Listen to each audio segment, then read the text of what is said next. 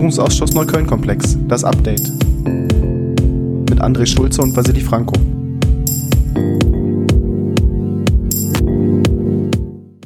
Herzlich willkommen zu einer neuen Folge Das Update, der Podcast zum Untersuchungsausschuss im Berliner Abgeordnetenhaus zur Untersuchung der rechtsextremen Straftatenserie im Bezirk Neukölln. Wir melden uns mit der letzten Sitzung und was da so passiert ist. Und wir sind wie immer Vassili Franco, innenpolitischer Sprecher der Fraktion Bündnis 90 Die Grünen und Vorsitzender des Ausschusses sowie André Schulze, direkt gewählter Abgeordneter aus Neukölln und Sprecher für die Fraktion Bündnis 90 Die Grünen. Wir waren euch ja noch eine zurückliegende Sitzung schuldig. Die haben wir noch nicht aufgenommen. Das machen wir jetzt und berichten über die 25. Sitzung des Parlamentarischen Untersuchungsausschusses am 16. Februar. Also unsere Verzögerung holen wir langsam wieder auf und wir steigen gleich ein. Die Sitzung war vielleicht nicht ganz so spektakulär. Wir hatten sogar freitags schon um 15 Uhr Feierabend. Das haben wir auch noch nicht so oft gehabt. Aber wir bringen euch hier trotzdem auf den neuesten Stand der Erkenntnisse und steigen direkt ein mit dem ersten Zeugen. André, wer war das denn? Ja, wir springen wieder ein bisschen zurück in unserer Zeit des Untersuchungsausschusses, nämlich in die Jahre 2008 bis 2012, sowohl mit dem ersten als auch dem zweiten Zeugen. Der erste Zeuge, Roger S., war von 2008 bis 2012 am Abschnitt in Rudow Teil der EG Rex. Über die EG Rex habt ihr schon viel gehört. Eine Einheit, die äh, im Abschnitt in Rudow direkt angesiedelt war. Am Anfang mal mit 14 Leuten, später waren es nur noch drei Leute. Und die hatten das Ziel, die damals sehr präsente, öffentlich präsente äh, rechtsextreme Szene 2008, die häufig rund um die Rudower Spinne sich getroffen hat, aber auch an anderen Lokalitäten öffentlich präsent war, Leute direkt angegriffen hat, bepöbelt hat, etc. Da diese Szene aus der Anonymität zu holen, zu klären, wer sind, was sind es eigentlich für Leute, was für Netzwerke bestehen, ähm, was für Organisationen befinden sich dahinter, gleichzeitig aber auch Präsenz zu zeigen gegenüber der Szene, klar zu machen, wenn ihr hier Straftaten begeht, werden wir denen nachgehen. Ähm, und dabei unter anderem auch Begleitungen zu machen zu Auswärtsfahrten dieser also Szene. Zu Versammlungen in der Regel, ähm, die die Neonazis damals besucht haben in Berlin stadtweit, aber auch zum Beispiel in Dresden oder anderen Städten. Kannst du uns sagen, wie groß das Potenzial dieser Szene eingeschätzt wurde? Zum damaligen Zeitpunkt? Also wir haben ja immer wieder unterschiedliche Zahlen genannt bekommen. Insgesamt reden wir ja von einem Netzwerk oder beziehungsweise Personen, die dort aufgehellt worden sind, zwischen 100 und 120 Personen. Hier hat uns Herr S. nochmal geschildert, wer eigentlich so der harte Kern war. Und das waren 20 bis 30 Personen, die da auch regelmäßig dabei waren, also nicht nur ein, zweimal aufgetaucht sind und dann wieder verschwunden, sondern 20, 30 Personen mal stärker, mal nicht so stark aktiv, aber die hat man da an der Rudolspinne, am Ketchup öfter gesehen. Die haben sich dort auch blicken lassen, die haben auch erkennbar gemacht, dass sie zur rechten Szene gehören. Und da war es eben die Aufgabe, aufzuklären, aufzuhellen, auch mit denen ins Gespräch zu kommen. Und was hat man dann da so gesprochen? Naja, sagen wir mal, ins Gespräch zu kommen, ist vielleicht bisschen zu weit gegriffen, sondern es haben sehr klare, äh, man kannte sich ja relativ schnell. Wir haben gerade darüber gesprochen, es fand eine Begleitung eben dieses Personenkreises von 20 bis 30 Personen auf äh, Demonstrationen und Kundgebungen statt. Das heißt, die haben sich in Rudo an der Spinne getroffen. Die Polizei stand daneben, ist mit denen mit der U-Bahn gefahren, dem Regionalzug, wo auch immer es halt hinging. Ähm, und dadurch kannte man sich relativ gut vom Sehen, aber die Gespräche waren dann doch recht knapp. Die waren kurze Ansprachen dazu zur Frage, wenn ihr hier Straftaten begeht am heutigen Tag, dann werden wir die dokumentieren. Wir haben euch im Blick während der Demo. Wir haben euch im Blick, was ihr heute Abend plant, wenn das der, wenn das der Polizei schon klar war. Auf der anderen Seite hat die Polizei natürlich durchaus versucht, in diesen Gesprächen auch an Informationen zu kommen, also sich mal zu erkundigen, was ist denn wo fahrt ihr denn hin, was sind denn für Planungen, aber da war auch die Aussage, naja, so oft ist da nicht viel bei rumgekommen. Also die Nazis haben nicht gerne mit den Uniformierten geredet, aber eine Aufhellung ist durchaus geglückt. Dennoch, bevor wir vielleicht auch noch zur Bewertung kommen, was denn die Arbeit der IG Rex aus Sicht von Herr S gebracht hat, auch hier haben wir in der Befragung ein Bild gezeichnet bekommen, das wir doch schon recht oft gesehen haben. Denn wie sah es denn aus mit Kenntnis, Motivation im Bereich Rechtsextremismus aktiv zu werden, dort auch bei der Polizei genau mit diesem Fokus zu arbeiten? Auch da haben wir von diesem Zeugen gehört. Es war wie so oft, es bestand keine besonderen Vorkenntnisse im Bereich Rechtsextremismus. Er war, wurde angesprochen von seinem Dienstvorgesetzten, ob er in diese EG Rex gehen will hat das dann auch gerne gemacht, hat uns auch beschrieben, dass er gerne da gearbeitet hat und die, die Arbeit auch sinnvoll fand. Die eigene Szenekenntnis musste er aber mehr oder weniger im Selbststudium Google, Wikipedia, Indie-Media, entsprechende einschlägige antifaschistische Magazine herbeiführen und hat da keine strukturierte Schulung von Seiten des Verfassungsschutzes, des Staatsschutzes oder ähnliches bekommen. Das heißt, wie so oft ein Bild, es kam vor allen Dingen aufs eigene Engagement der Beamten an und um nur für den Hintergrund, uns ist ja schon regelmäßig geschildert worden, welch hohe Szenekunde bei den Beamten der EG Rex, also auch bei Herrn S., am Ende ihrer Tätigkeit vorlag, aufgrund der Tatsache unter anderem, dass sie, dass sie so häufig zu Veranstaltungen begleitet haben und dadurch ja auch die überregionalen Kennbeziehungen kannten. Aber das war dem eigenen Engagement der Kräfte und nicht einer strukturellen Fortbildung oder Weiterbildung geschuldet. Oder gar einem Wissenstransfer, der da strukturiert erfolgt wäre. All das kennt ihr ja auch schon aus den letzten Sitzungen. Aufhellung der Szene, das war das Ziel. Wie wurde denn das Ziel erreicht? Also was hat uns Herr S. geschildert? Er war bis 2012 in der EG Rex und hat uns geschildert, als er gegangen ist, hatte er das Gefühl, dass die in ihn gesteckten Erwartungen und das gesteckte Ziel erreicht zu haben. Die rechtsextreme Szene war zu dem Zeitpunkt nicht mehr so präsent an der Rudower Spinne und auch an anderen öffentlichen Trefforten, war deutlich clandestiner geworden, hat sich ja teilweise, wie wir wissen, auch mit privateren Trefforten, Stichwort Bunker, Stichwort Gewächshaus getroffen. Da war er aber nicht so auskunftsfähig. Da hat man schnell gemerkt, naja, die EG Rex hatte vor allen Dingen den Auftrag, das, was im öffentlichen Raum passiert ist, aufzuklären und zu verfolgen, da auch wo Straftaten passiert sind, die zu verfolgen.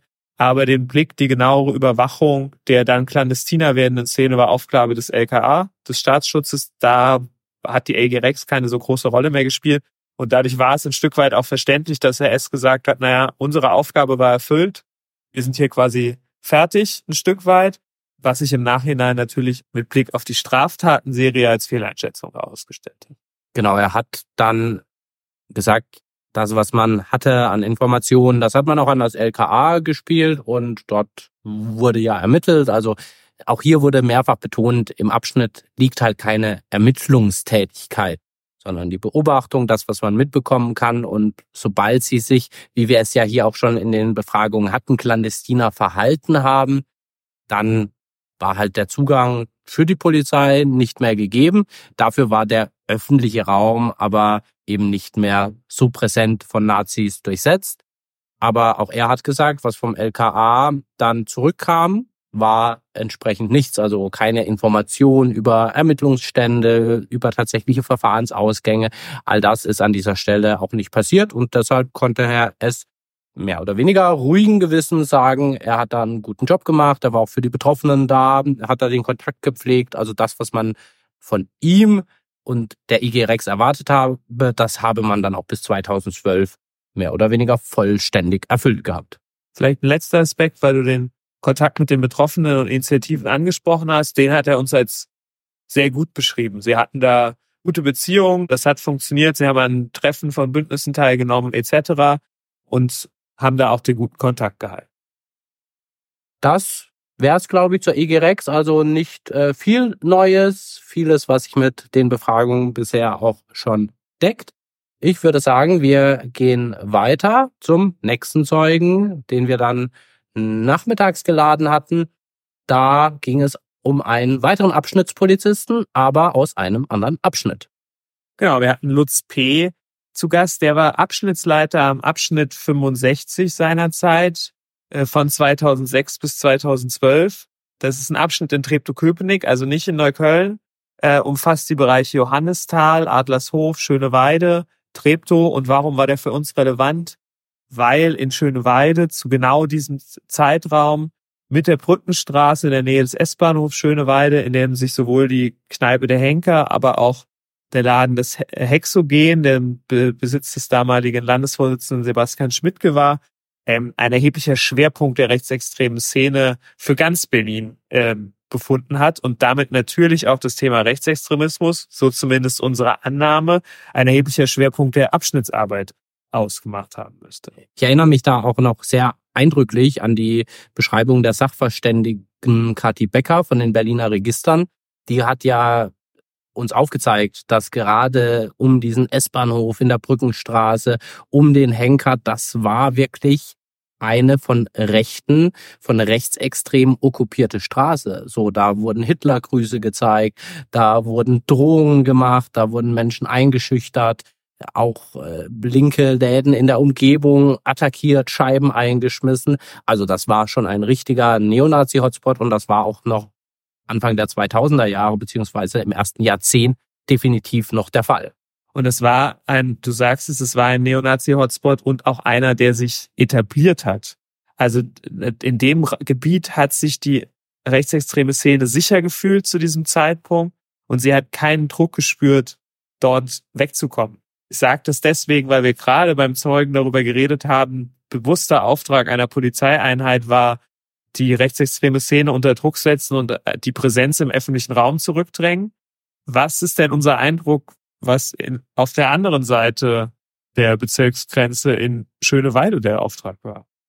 Also ein Auftrag gab es da eigentlich gar nicht. Also klar, Rechtsextremismus, das sei ein Thema, also Rechts- und Linksextremismus seien Themen gewesen, Straftaten würde man verfolgen. Aber dass es dort wirklich so einen Hotspot gegeben habe, da hat man eigentlich fast den Eindruck bekommen, dass dieser Hotspot nicht unbedingt bekannt war. Also es waren auch die Lokalitäten zwar bekannt, dass es auch am S-Bahnhof Schöneweide immer wieder Vorfälle gab, auch das war bekannt, aber es gab keine Personen mit Szenekunde, es wurden auch keine Personen im Abschnitt explizit dafür vorgesehen, sich Szenekunde zu beschaffen, also auch eine Aufhellung zu betreiben. Auch irgendwelche Einsatzkonzeptionen, also zum Beispiel die Direktion 5 hat ja gerade aufgrund der Situation in Neukölln eine entsprechende regionale Konzeptstrategie erarbeitet. Das gab es dann in der Direktion 6 nicht und im Abschnitt 65 eben auch nicht. Da musste man schon sagen, das Gefühl, dass da ein Bewusstsein dafür da war, dass das ein Neonazi-Hotspot war, das hat der Beamte an der Stelle auf jeden Fall vermissen lassen. Ja, er berichtete zwar von Demonstrationen und Kundgebungen, wo er auch als Abschnittsleiter teilweise selber die Einsatzleitung übernommen hat oder zumindest in der Einsatzleitung angesiedelt war mit anderen äh, höherrangigen Polizisten. Aber in der Tat, das verwundert schon, gerade wenn man den Vergleich nach Neukölln zieht. In Neukölln extra Beamte abgestellt, die sich mit Rechtsextremismus beschäftigen, die Szenekunde aufbauen sollen die auch die öffentliche Präsenz zurückdrängen sollen, die eine Form von äh, Ermittlungsdruck spüren lassen sollen auf Seiten der rechtsextremen Szene, während in Schöneweide zu diesem Zeitpunkt viel größere äh, aktive rechtsextreme Szene, auch dadurch, dass aus ganz Berlin dort, äh, dort Mitglieder hingereist sind. Die Geschäftsstelle der NPD war auch nicht weit entfernt in Köpenick. Also auch da gab es nochmal äh, äh, wechselseitige Beziehungen. Und während in dem Abschnitt das ja, das war Thema, aber halt eines von vielen Themen, was doch sehr verwundert, wenn man das sieht. Und wir haben mit ihm über den Henker gesprochen, damals, ich würde sagen, die Szenekneipe in Berlin. Wir wissen aus verschiedenen Berichten, die ja auch aus Antifa-Recherchen in der Vergangenheit, dass es da regelmäßig Treffen mit teilweise mehreren hundert Mitgliedern der rechtsextremen Szene gab, darauf angesprochen, weil die auch sagen, na ja, so groß sei diese Kneipe ja gar nicht gewesen, da habe es ein paar Tische gegeben und aus seiner Sicht sei es nicht vorstellbar, dass sich da mehrere hundert Personen treffen. Und hier haben wir doch eine deutliche Diskrepanz in der Einordnung dieses Trefforts und damit auch in der insgesamten Einordnung, welche Bedeutung Schöne Weide und die Brückenstraße zu dem Zeitpunkt für die Szene hatten. Ja, sowohl die Einschätzung der Relevanz auch als einfach der Realität. Also wir wissen ja, dass es da Treff Punkte gab, dass dort auch teilweise, natürlich nicht jeden Tag, aber eben zu bestimmten Ereignissen auf Nachdemos wirklich mehrere Leute da waren, vielleicht manchmal auch nur 20, 30, wobei auch das sollte ja ein auffälliges Merkmal sein, sondern wirklich auch teilweise mehrere hundert Leute und nur die Begründung anzuführen, dass die Zahl der Straftaten nicht so exorbitant gewesen sei, das lässt an dieser Stelle mangelnde Sensibilität erkennen. Auch die Frage der, des Schutzes von Betroffenen rechtsextremer Gewalt war teilweise sehr komische Unterhaltung, weil äh, auf der einen Seite war ihm durchaus bekannt, dass äh, das Bündnis für Demokratie existierte, dass es einzelne Orte gab, die auch Ziel rechtsextremer Anschläge waren. Auf der anderen Seite schien ihm überhaupt nicht bekannt zu sein oder er hat dem keine Priorität zugemessen, dass es auch damals schon die Terrorisierung von Einzelpersonen, von Bezirksverordneten, von Parteimitgliedern gab, im genau in diesem Bereich Johannisthal, Adlershof. Da hatte er auch nicht besonders im Sinn, dass da Personen besonderen Schutz brauchten oder ähnliches. Da hat er immer abgewiegelt, naja, das ist LKA für zuständig. Aber wir wissen ja durchaus, auch aus den Diskussionen am Neuköllner Abschnitt, dass auch am Abschnitt man sich mit der Frage beschäftigt, welche Personen sind betroffen von Rechtsextremismus etc. Vergleichbares war hier nicht erkennbar und reiht sich in die gerade eben von dir schon beschriebene mangelnde Sensibilität für die Thematik ein, eben gerade an so einem sehr, sehr herausgehobenen Zuständigkeitsbereich, den dieser Abschnitt hatte. Ja, das ist auch sagen wir mal im besten Falle auch in unglücklichen Formulierungen doch sehr deutlich geworden, weil zum einen gab es eben diese rechte Szene, wo auch selbst der Beamte gesagt hat, ja, was ist denn rechts, was ist denn rechtsextrem? Und er hat dieses Bündnis für Demokratie und Toleranz praktisch immer als die Gegenseite bezeichnet. Also auch das finde ich durchaus problematisch. Auf der einen Seite die Verfassungsfeinde, die Rechtsextremen, die auch äh, zu Gewalt neigen, gewaltbereit sind und auf der anderen Seite Leute, die sich gegen Rechtsextremismus einsetzen, Antifaschismus im besten Sinne, also Demokratie und Toleranz, das praktisch als Gegenpol dazu zu bezeichnen, naja, das klingt eher nach der alten Hufeisenwahrnehmung als nach einer soliden Einordnung. Ja, und auch wenn es dann darum geht, dass sich Gewalt zwischen Link Linken und Rechten irgendwie heraufschaukeln würde, ist das eben genau das, was du gerade beschrieben hast das verharmlost das, was wir an rechtsextremer Szene in diesem Bereich und in dieser Zeit gesehen haben. Ja, ein ganz interessantes Beispiel fand ich da die, den Verweis auf den ehemaligen Direktionsleiter Michael Knape. Das ist ein durchaus berlinweit bekannter Polizist, der auch ein hohes Ansehen genießt leider auch vor kurzem verstorben ist und der wird so polizeiintern als der Nazi-Jäger bezeichnet, also dass der besonders hart gegen Rechtsextremismus vorgegangen ist. Also zumindest hatten wir auch hier äh, den Beleg, dass das nicht in Einsatzkonzeptionen äh, oder tatsächlich formalisierten Schritten erfolgt ist. Und dann wurden eben so Beispiele angeführt, wie dass er bei Versammlungen Nazis äh, dazu aufgefordert hat, beziehungsweise dann die Anweisung gegeben hat, ihre Schuhe auszuziehen, weil dort Stahlplatten drin waren. Also das ist sicher ein nicer Move, aber ich würde sagen, die Bekämpfung von Rechtsextremismus endet halt nicht an dieser Stelle. Damit sind wir, glaube ich, für die letzte Sitzung am Ende. Wir waren in der Sitzung kurz, also ist auch heute der Podcast etwas kürzer, aber wir werfen gerne noch einen Blick auf die kommende Sitzung, die 26. Sitzung Wen haben wir da zu Gast? Es sind drei Leute, die wir diesmal geladen haben. Genau. Wir arbeiten ein bisschen die Personen ab, die wir schon mal geladen hatten. Ähm, weil wir haben ja, wer regelmäßig dem äh, Podcast folgt, weiß, wir haben einen gewissen Rückstau an Personen aus der Polizei, die wir geladen haben und die aus unterschiedlichen Gründen äh, bei der ersten Befragung äh, nur kurz befragt wurden oder gar nicht befragt wurden. Und da beginnen wir diesmal mit Lars M aus dem LKA 532, also aus dem Kommissariat, was äh, viele Jahre lang bei ihm 2012, 2013 für die Ermittlungen im Bereich Neukölln zuständig war. Den hatten wir schon mal da. Da mussten wir die Sitzung abbrechen, weil mit Verweis auf die Aussagegenehmigung der Polizei hat man mehr oder weniger kaum ein Wort rausbekommen. Die Aussagegenehmigungen, die wurden mittlerweile auch wieder angepasst. Wir sind da zuversichtlich und werden auf jeden Fall hartnäckig nachhaken, weil da haben wir doch tatsächlich einen, der direkt ermittelt hat. Also eben nicht nur aufgehellt, sondern der hat die ganzen Erkenntnisse auch aus dem Abschnitt bekommen. Und wir werden dann fragen, wie er mit diesen Fällen umgegangen ist und was er uns dazu zu erzählen hat. Ich hoffe doch deutlich mehr als letztes Mal. Ja, letztes Mal endete die Befragung mehr oder weniger an den Fragen zu, was er uns zu den Brandanschlägen aufs Anton Schmaushaus sagen kann ja sehr herausgehobene Taten damals in den Jahren 2011. Da werden wir die Befragung sicherlich an ähnlichem Punkt fortsetzen. Dann als nächstes haben wir Stefan K. Auch der war schon mal geladen. Polizeibeamter der EG Rex, zwischenzeitlich verurteilt wegen schwerer Körperverletzung am Rande eines Fußballspiels, ein Angriff auf einen Geflüchteten. Der Fall ist ja auch durch die Presse gegangen. Letzte Mal haben wir einen Attest bekommen und der war nicht vernehmungsfähig. Mal sehen, ob sich das diesmal ändert. Wir sind da einigermaßen zuversichtlich. Klar ist, diese Vernehmung ist uns sehr wichtig und wir werden da natürlich weiter dranbleiben. Ich glaube, das wird dann auch eine sehr spannende Folge. Und dann haben wir noch einen dritten Zeugen, Ralf Peter W., das ist ein neuer Zeuge, der war langjähriger Kommissariatsleiter eben jenes Kommissariats LKA 532, das bis zur EG Resin und dann später BAO Fokus davor für alle Ermittlungen im Bereich Neukölln zuständig war. Also nicht nur im Bereich Neukölln, die waren insgesamt für organisierte Kriminalität im Bereich der PMK-Rechts zuständig und haben aber in dieser Zuständigkeit sehr lange eben auch die Fälle aus Neukölln betreut und sind damit gerade für den Zeitraum 2009 bis 2017 relevant für uns. Hier erhoffen wir uns eben auch nochmal genauere Informationen zu der Ermittlungsarbeit. Wie wurde die aufgeteilt? Wie, wie, sehr, wie früh wurde es als Serie betrachtet etc.